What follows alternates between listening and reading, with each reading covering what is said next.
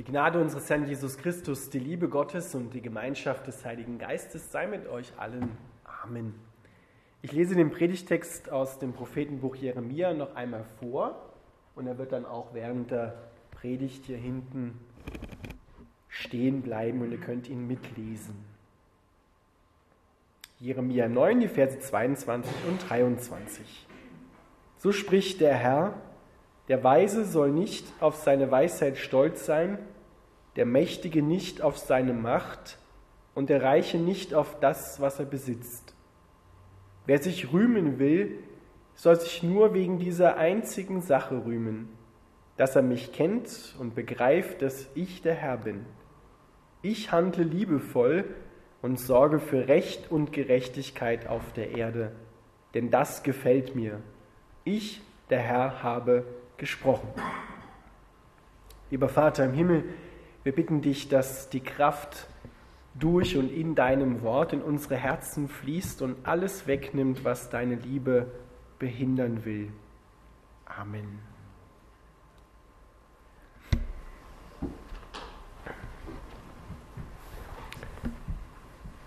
Liebe Gemeinde, Gott ist gut und er liebt das Leben, er hat das Leben geschafft, er liebt die Menschen und er freut sich, wenn wir uns freuen.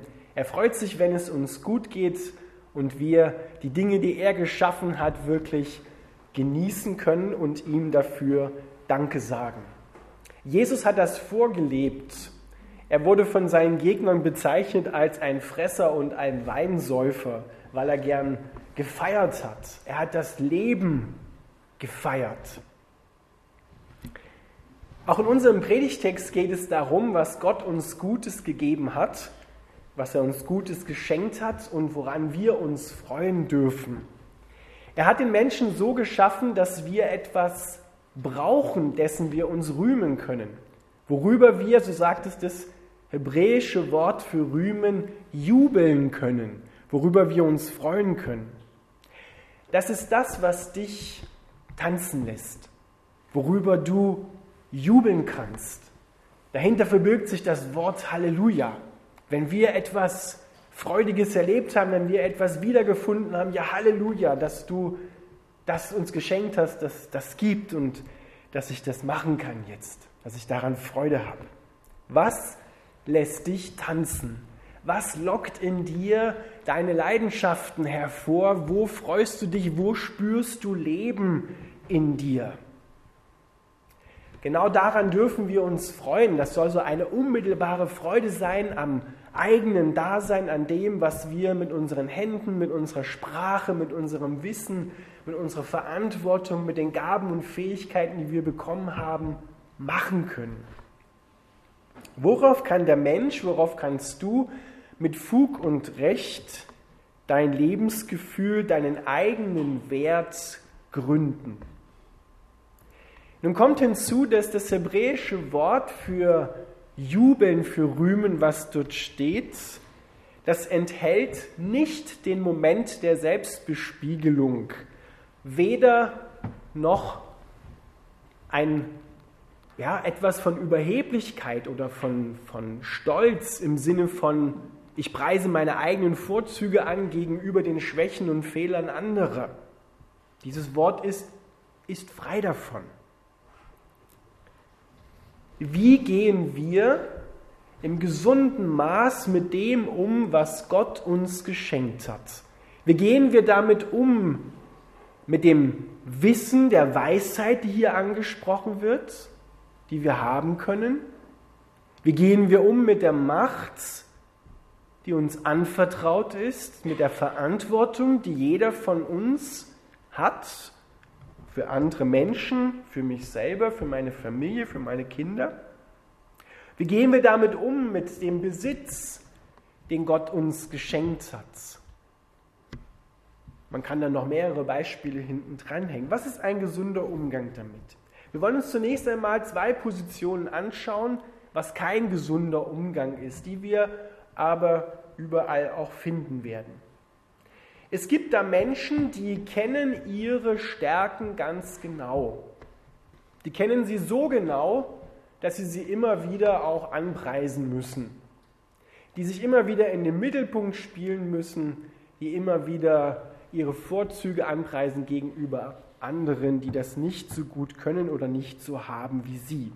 Die glauben, ohne sie läuft gar nichts und nur mit ihnen wird alles gut werden. Bei solchen Menschen scheint es uns leicht zu fallen, zu sagen, die sind arrogant, die sind stolz, die sind überheblich. Dennoch ist hier vor einer schnellen Verurteilung zu warnen. Denn gesundes Selbstbewusstsein kann in den Augen von unsicheren Menschen immer wie Arroganz und Stolz aussehen. Eine andere Seite, die ebenfalls ein Streben in sich hat, es richtig zu machen, die erkennt hinter jeder Stärke, hinter jeder Anerkennung eine Form von Stolz und steht nicht schon in der Bibel drin, dass Gott den Stolzen, den Hochmütigen widersteht, aber den Demütigen schenkt er Gnade? Also schlussfolgern Sie daraus, wenn Gott den Hochmütigen, den Stolzen widersteht, dann müssen wir es vermeiden, auf irgendetwas stolz zu sein und müssen uns herabsetzen, müssen uns erniedrigen und möglichst, ich überziehe das bewusst mal, vielleicht sogar negativ von uns denken.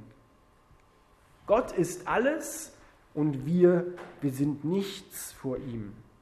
So wurde und wird leider Gottes in der Kirche auch über Jahrhunderte hinweg gelehrt und auch heute noch. Demut besteht darin, dass man sich selbst davon überzeugt, dass man in den Augen Gottes ein Nichts ist.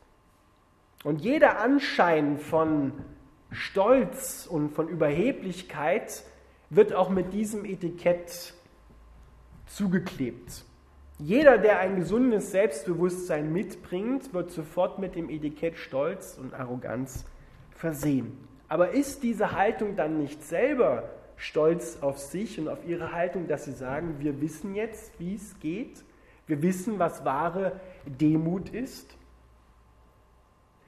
Demut bedeutet nicht, dass wir von uns gering denken oder gar negativ denken, uns erniedrigen müssen, sondern Demut bedeutet, dass wir Gott groß machen, dass wir Gottes Größe erkennen. Was uns hilft, ist eine ehrliche Selbsteinschätzung im Licht Gottes, dass wir unseren Standpunkt vor Gott erkennen und damit unsere wahre Größe erkennen, zu der uns Gott macht, zu der er uns verhilft und die wir auch haben müssen, werden wir gleich sehen, warum. Das hängt, das hängt ganz stark mit unserer Errettung zusammen, die Jesus am Kreuz gebracht und uns geschenkt hat und in der Auferstehung. Vor allem, wie wir das persönlich sehen. Paulus sagt im Römerbrief im Kapitel 6, dass uns das, was Jesus am Kreuz gemacht hat, uns in der Taufe, im Geschehen der Taufe zugeeignet wird. Und der Glaube ergreift das dann. Nun sind die meisten von uns ja als Kind getauft worden, einige vielleicht auch als Erwachsene. Aber für alle beiden gilt, Kindgetaufte, Erwachsenengetaufte, es gilt, was Paulus sagt im Römerbrief, wir gehen hinein in den Tod von Jesus, werden wir hineingetauft. Das Alte, der alte Mensch stirbt und der Neue steht auf. Wir gehen mit einem Kreuz hinein und kommen mit einer Krone das ist die Gleichheit seiner Auferstehung wieder heraus. Wenn Jesus also sagt, jeder nehme sein Kreuz auf sich und folge mir nach, dann bedeutet das nicht, dass wir ein ganzes Leben lang das Leiden sozusagen meditieren und nie sozusagen hindurchkommen, dass wir ewig in der Sündernatur bleiben, sondern wir werden hineingebracht in die Todeskammer der Taufe des Kreuzes und kommen mit einer Krone heraus. Die alte Identität, die zwangsweise dazu führt, dass du dich immer wieder schuldig machst, sagt Paulus, ist vorbei. Die ist gestorben. Und jetzt bist du von deiner Identität her ein Gerechter. Ein Gerechter, der auch noch sündigen kann, der manchmal auch sündigt. Aber deine Identität ist jetzt in Christus. Du bist neu gemacht worden. Siehe, das Alte ist vergangen und das Neue ist auferstanden. Jesus ist nicht mehr der leidende Gottesknecht, sondern er ist der wiederkommende König, der zur Rechten, haben wir vorhin bekannt, des Vaters sitzt, dem alle Macht übergeben worden ist im ganzen Universum und der dieses Königreich ausbreiten will auf der Erde, damit alles, was seine Liebe begrenzt und kaputt macht und daran hindert, in die Welt zu kommen, unter seine Herrschaft kommen muss. Was hat Jesus gesagt, als er in die Welt gekommen ist, als er seinen Dienst angetreten hat? Tut Buße, kehrt um, denn das Reich Gottes, und da steht dort wortwörtlich im Griechischen, die Königsherrschaft Gottes ist nahe beigekommen, ist da. Und so muss alles unter diesen König kommen, unter seine Herrschaft kommen.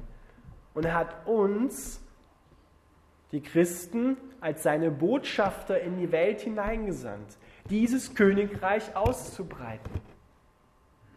Und dazu müssen wir unsere wahre Größe haben und erkennen. Sonst geht das nicht. Sonst können wir diesen Auftrag nicht ausführen. Wir sind Botschafter an Christi Stadt, sind Botschafter des Königreiches, bevollmächtigt. Bei ihm alle Macht im Himmel und auf Erden gehört, sendet er uns hin und sagt, macht zu Jüngern alle Völker. Nicht nur Einzelne, sondern ganze Nationen. Darüber müssen wir heute wieder neu nachdenken. Wir haben einen Auftrag in dieser Welt und dieser Auftrag besagt, dass wir unsere wahre Größe erkennen müssen. Zunächst einmal ist es wahre Demut zu erkennen, dass ich meine Herrlichkeit, zu der ich eigentlich von Gott bestimmt worden bin, verloren habe. Und ich kann sie mir selber nicht mehr geben. Das ist die Wahrheit. Ich bin zunächst einmal wie die Bibel es sagt, ein Sünder. Ich habe die Herrlichkeit verloren. Und ich muss neu gemacht werden. Ich muss neu geboren werden. Und Gottes Plan ist es, die Herrlichkeit, die Jesus hat, auf dich zu legen, dass du wieder herrlich bist, dass du wieder mit ihm herrschen kannst. Und das war der ursprüngliche Auftrag Gottes an die Menschen.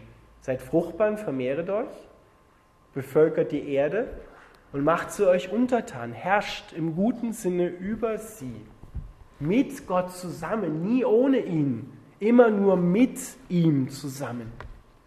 Und diese Verantwortung hat er nicht zurückgenommen, sondern er hat sie uns neu wiedergegeben, diesen Auftrag. Weil wir haben, um mal alle Menschen jetzt zusammenzunehmen, haben sie uns abluchsen lassen von Satan. Er hatte die Herrschaft über die Erde. Und er war der ungute Herrscher überhaupt. Aber jetzt sagt Jesus, Matthäus Evangelium zum Beispiel nachzulesen, ich habe alle Macht im Himmel und auf der Erde. Ich habe die Schlüssel des Todes und der Hölle. Ich habe hier das Sagen. Die Liebe regiert. Und ich beauftrage dich, in dieser Vollmacht, ausgestattet mit dieser Vollmacht, in die Welt zu gehen und das Königreich Gottes auszubreiten. Mit Tat und Wort. Und ich bin mit dir. Ich lebe in dir. Das ist wahre Demut. Und dann zu erkennen, dass wir wieder herrlich gemacht worden sind, dass wir berufen sind zu wahrer Größe in Christus und zu wahrer Herrlichkeit in Christus, nur mit ihm. Und dann können auch wir wieder mit diesen Gaben, die er uns gegeben hat, mit dem Wissen, der Weisheit, dem Besitz in rechter Weise umgehen. Dann können wir sagen, ja, es ist schön das Leben. Ich freue mich, dass ich diese Gaben und Fähigkeiten habe, dass ich mit meinen Händen was machen kann, dass ich sprechen kann, dass ich leben kann, dass ich die schöne Schöpfung bewundern kann. Aber immer so, dass ich sagen kann, Gott, ich danke dir dafür, dass du es mir geschenkt hast, dass ich das haben kann. Lass uns das zusammen feiern. Es gab einen König im Alten Testament, Nebukadnezar. Von dem habt ihr vielleicht schon mal gehört. Der war so drauf, dass er sich hat sein Reich so angeschaut, was er geschaffen hat so und, und seine Macht und hat gesagt, boah, guck mich an, ich bin ein toller Hecht. Ich habe das gemacht. Ich bin hier der Chef und das kommt alles von mir. Ich bin so toll.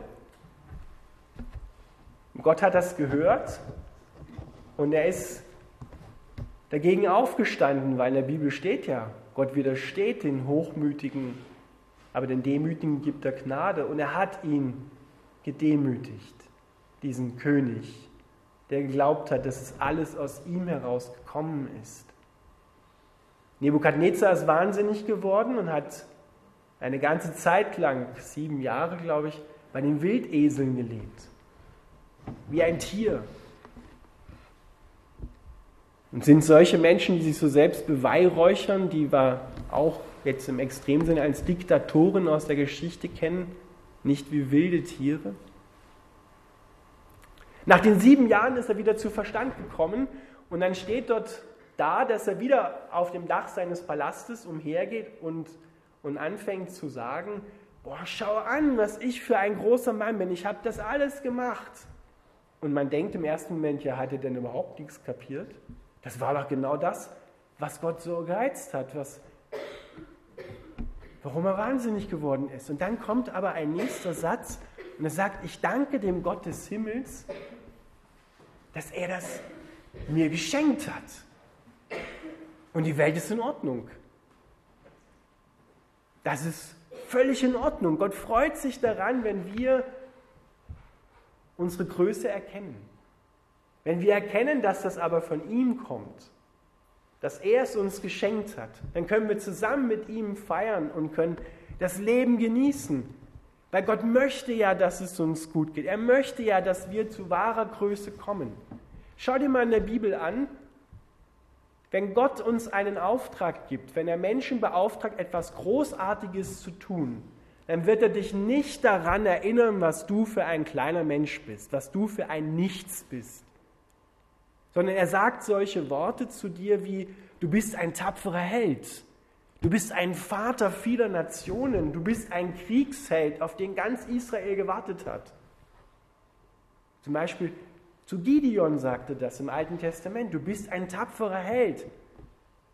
Und Gideon hatte große Probleme mit Selbstwertgefühl, er hatte ein kleines Selbstwertgefühl angesichts auch der Übermacht der Medianiter. Und Gott macht ihn groß.